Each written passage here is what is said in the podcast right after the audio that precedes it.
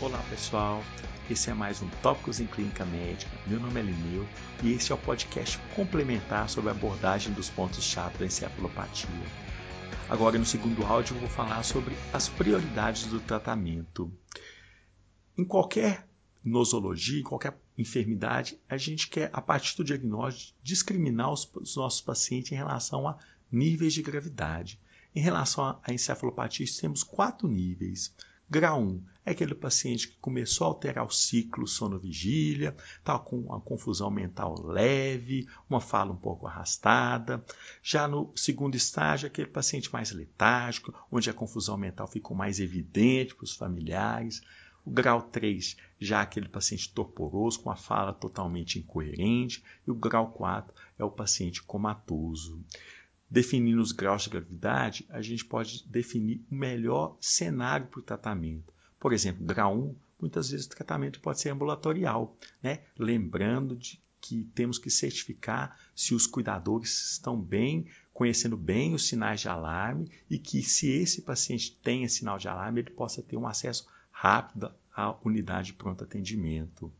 Grau 2 em diante, geralmente definimos pela internação hospitalar visto que esses pacientes, os próximos, as próximas horas são muito importantes a gente estar perto deles. Grau 3 e 4, muitas vezes demandando de terapia intensiva.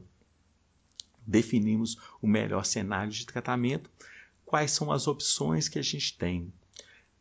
O tratamento ele tem alguns princípios básicos. Quais são eles? Primeiro, busca sistematizada pelo gatilho, oferecer um, o tratamento adequado para as principais causas que levou o paciente à encefalopatia. Quais são mesmo?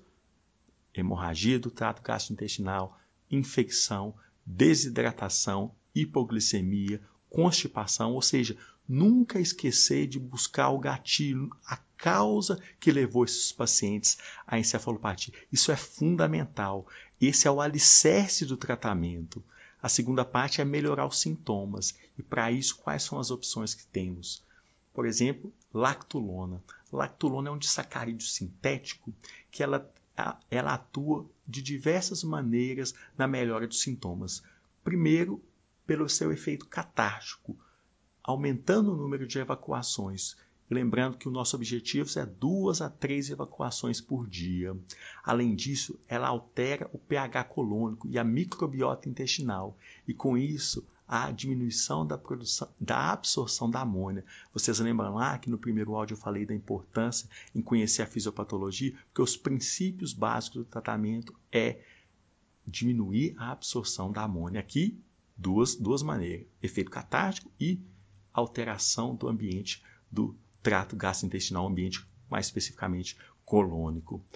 Temos a lactulona tanto por via oral, que a gente geralmente consegue esse objetivo com 20 a 45 ml de 3 a 4 vezes por dia, mas podemos usar doses maiores em casos mais graves, que é uma droga segura, ou temos por via enema, via retal, estudos mostrando uma segurança, uma eficácia parecida com a via oral, mas sempre em qualquer cenário, né? Via oral disponível, eu acho que é essa via que deve ser utilizada.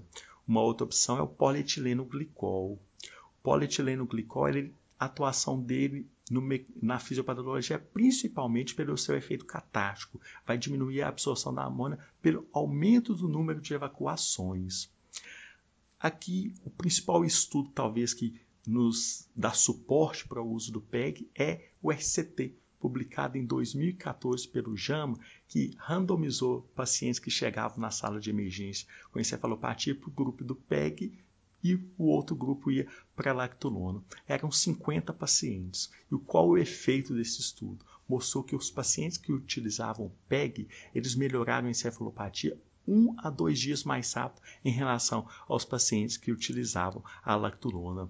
Esse efeito pode ser muito interessante, principalmente para quem? Para os casos mais graves, né? Encefalopatia grau 3 e 4, que a gente quer rapidez para resolver os sintomas visto que se não resolvermos rápido, danos irreversíveis pode acontecer.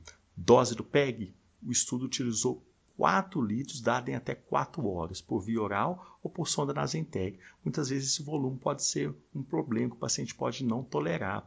E muitas vezes, para dar esse volume, dada a gravidade do nosso paciente, temos que garantir via aérea desses pacientes. Além disso, temos que lembrar que o tratamento ele não é só farmacológico, né?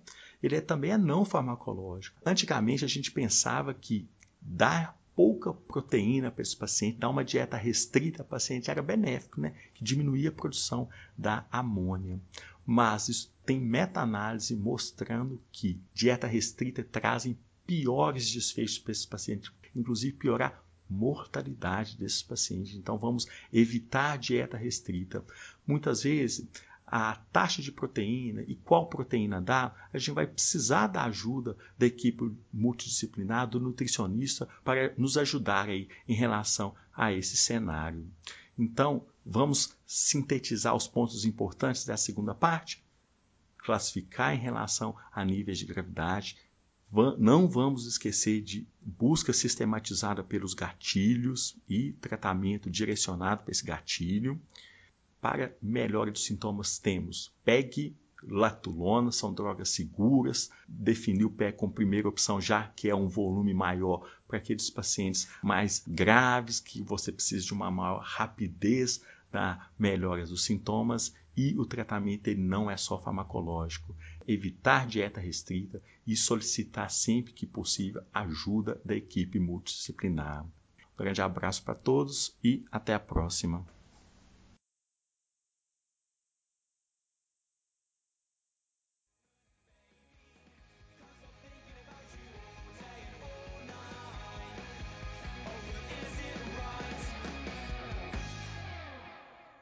Gostou do podcast?